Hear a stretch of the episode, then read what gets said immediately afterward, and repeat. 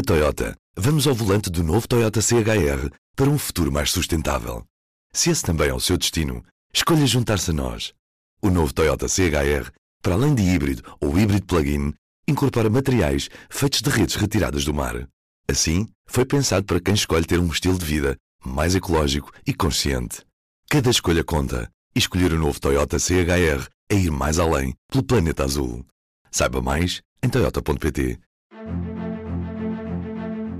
Bom dia, o meu nome é David Pontes e este é o P24. Como é possível suportar um estádio inteiro que nos chama macaco? Como é possível calar um estádio inteiro que chama macaco um jogador de futebol? Como é possível deixar continuar um jogo sem silenciar esse estádio? As perguntas ficam penduradas à espera de uma resposta racional, depois de um dos melhores jogadores do mundo de futebol, Vinícius Júnior do Real Madrid, ter sido, mais uma vez, e mais uma vez porque está longe de ser um momento inédito, alvo de insultos racistas por parte dos adeptos de Valência no último fim de semana. O jogador brasileiro farto decidiu parar o jogo, encarar os racistas que o insultavam e apontar para a bancada de onde provinham os insultos. Convencido pelos colegas, aceitou continuar o jogo, mas no final do encontro envolveu-se numa zaragata com outros jogadores, depois de apontar um dos adeptos que o insultava e viu o cartão vermelho. Uma expulsão que acaba por ser uma metáfora de como o mundo do futebol tem sido incapaz de lidar com este fenómeno. Muitos slogans, muitas t-shirts solidárias, mas quando chega o momento de agir a sério, de parar um jogo ou de interditar um estádio, o elo mais fraco costuma ser o jogador. A esperança daqueles que acham que o racismo é uma abjeção, precisa de ser combatida sem hesitação, ficam à espera que desta vez as coisas possam ser diferentes. Num comunicado divulgado ontem, elaborado pelos Ministérios da Igualdade de Espanha e do Brasil, reconhece que o racismo é estrutural em ambas as sociedades e que os acontecimentos de domingo não são eventos isolados. Um bom princípio, certamente muito melhor do que as reações de muitos quando em Portugal vivemos um caso similar, o do jogador do Futebol Clube do Porto, Moussa Marega, em que muitos, até comentadores da televisão, procuraram desvalorizar o assunto, diluindo na estupidez do clubismo. Há muitas áreas em que o futebol se habituou a viver fora ou acima da lei. Esta não pode ser de maneira nenhuma uma delas. Temos de calar os Estados racistas. Temos de combater o racismo. Neste episódio do P24, o Ruben Martins esteve à conversa com o Miguel Dantas, que tem escrito sobre o assunto. Tenham um bom dia.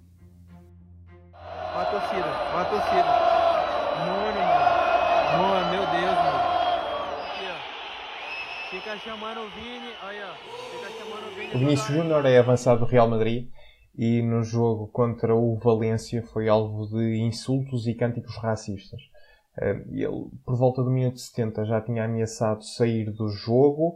Depois os insultos intensificaram-se nos últimos instantes e ele acabou por ser expulso ao denunciar, depois de denunciar, eh, os insultos racistas. Ele apontou para várias pessoas na, na- na- bancada do Valência, eh, fez sinal ao árbitro, disse que estava a ouvir e que fizeram gestos de macaco e, e, portanto, ele acabou por ser expulso na sequência de toda uma confusão que foi iniciada por estes insultos racistas. O Vinícius já tem sido alvo de insultos racistas e foi ele mesmo deu conta disso nas redes sociais com um vídeo eh, em que mostra que em vários estádios por onde o Real Madrid passou ele foi vítima de insultos racistas, chamaram-lhe macaco, faz- fizeram gestos, eh, e ele é um dos melhores jogadores do mundo eh, neste momento e os adeptos extravasam eh, simples provocações e entram em, em insultos racistas, que é uma coisa que em Espanha, infelizmente, tem acontecido por diversas vezes, como já vamos ver daqui a pouco. Mas o Vinícius decidiu não ser apenas mais um dos jogadores insultados, decidiu traçar uma linha e dizer basta, eu não vou aceitar este tipo de comportamento, vou denunciá-lo e aproveitou a enorme plataforma que dispõe. Volto a relembrar que Vinícius é neste momento um dos melhores jogadores do mundo e decidiu simplesmente não aceitar ser alvo de insultos racistas.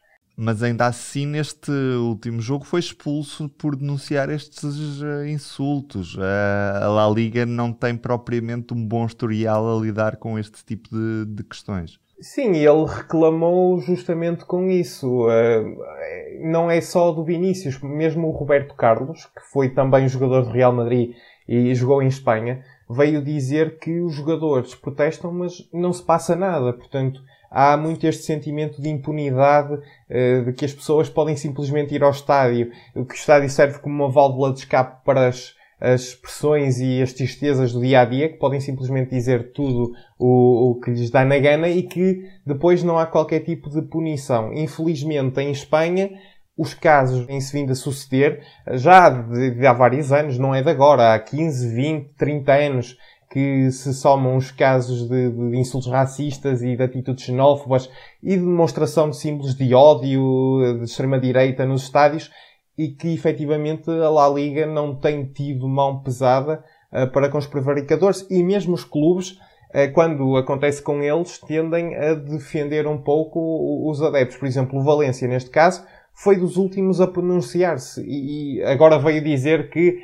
vai expulsar os adeptos e lamenta veementemente, mas num primeiro instante não houve essa atitude condenatória, só depois de o incidente assumir uma dimensão estratosférica, não é? Estamos a falar do Vinícius, uh, que é um dos jogadores mais seguidos da atualidade, é que o clube veio efetivamente pôr a mão na consciência e dizer este foi um incidente errado e vamos erradicar estas pessoas do, do nosso estádio. Já agora, como é que a própria Liga Espanhola reagiu a este incidente e o que é que vai fazer uh, agora? Uh, portanto, num primeiro instante, tu tiveste o presidente da La Liga a dirigir-se de forma crítica ao jogador. E ele, ele basicamente disse que uh, o Vinícius precisava de informar corretamente antes de uh, criticar e injuriar a La Liga e para tentar perceber as competências de cada organismo. Pois o Vinícius reagiu a dizer que quem omite este tipo de insultos, este, este tipo de atitudes, uh, se, é, é basicamente igualar-se aos racistas. Portanto, a La Liga não geriu bem este caso. A Justiça Espanhola já anunciou que abriu uma investigação uh, por uh, um crime de ódio, portanto eles estão a tratar isto como um crime de ódio e, portanto, a La Liga não tem propriamente um histórico uh, saudável de lidar com, com, com, casos de racismo e xenofobia. e basta ver pelos por exemplo, eu, eu posso dar aqui três ou quatro casos muito rapidamente de, de outros incidentes que aconteceram. O canal norte-americano ESPN, dedicado ao desporto, fez em 2004-2005 uma reportagem sobre racismo no desporto europeu. E eles captaram imagens de, de um jogo do Espanhol, Barcelona, em que os adeptos uh, da casa insultavam o próprio guarda-redes, Carlos Kameni, que é um guarda-redes camaronês, em que lhe chamavam macaco, atiravam bananas. Portanto, estamos a falar de insultos ao guarda-redes da própria equipa. Chamavam-lhe eh, palavrões, insultos mesmo à mãe do jogador. Uhum. Uh, diziam que, que, queriam que ele se afastasse do futebol. O próprio Samuel Eto'o, que foi um dos maiores avançados da história, uh, em 2006, num jogo contra o Saragossa, pegou na bola e disse ao árbitro: chega, basta, não consigo aguentar uh, estes insultos racistas. Foi alvo dos insultos racistas 90 minutos. O Thierry Henry em Inglaterra, portanto, é uma coisa que atravessa todo o continente europeu e as, os jogadores sentem que, por muito que protestem, não há mão pesada e, e não há uh, sanções punitivas o suficiente para impedir estes adeptos de uh, voltarem aos estádios e de perpetrarem este tipo de comportamentos. Nós estamos muito recordados em Portugal do caso Marega. Que paralelismo é que o caso Marega tem com este caso e o que é que acabou por acontecer? O que é que mudou na Liga Portuguesa depois do, do que aconteceu a Marega? O caso Marega foi, nos últimos anos, o maior incidente que tivemos neste campo. Ou seja, estamos a falar de um jogador que, uh, tal como o Vinícius, foi alvo de insultos racistas e que, se, e que decidiu colocar um ponto final no que estava a acontecer. O Marega saiu do campo, uh, foi para os balneários, apesar de, dos colegas de equipas naturalmente o tentarem demover, não é? De dizerem que é uma peça importante para ficar no jogo, e ele simplesmente fartou-se, estamos a falar de um jogador que já tinha passado pelo Vitória de Guimarães, portanto, conhecia o estádio, conhecia os adeptos, uh, e, portanto, há, há, aqui uma semelhança muito grande com, do caso do Marega com o caso do Vinícius. Uh, neste caso, o Marega não foi expulso, saiu do jogo, o Sérgio Conceição teve de fazer ali uma substituição uh, para, para colmatar a falha de, que, que, que, resultou no ataque, mas uh, há um paralelismo muito grande. E eu quero relembrar, por acaso é uma das queixas que as autoridades mais fazem, aos órgãos de comunicação social, que é uh, o mediatismo que se dá ao incidente, aos insultos e ao ato, e depois a desproporcionalidade na cobertura das consequências. Portanto, parece que os, as pessoas que prevaricam não têm consequências. E neste caso não foi assim. O Ministério Público investigou três adeptos uh, suspeitos de terem uh, insultado o Marega e terem participado nos insultos racistas de que o jogador uh, foi alvo.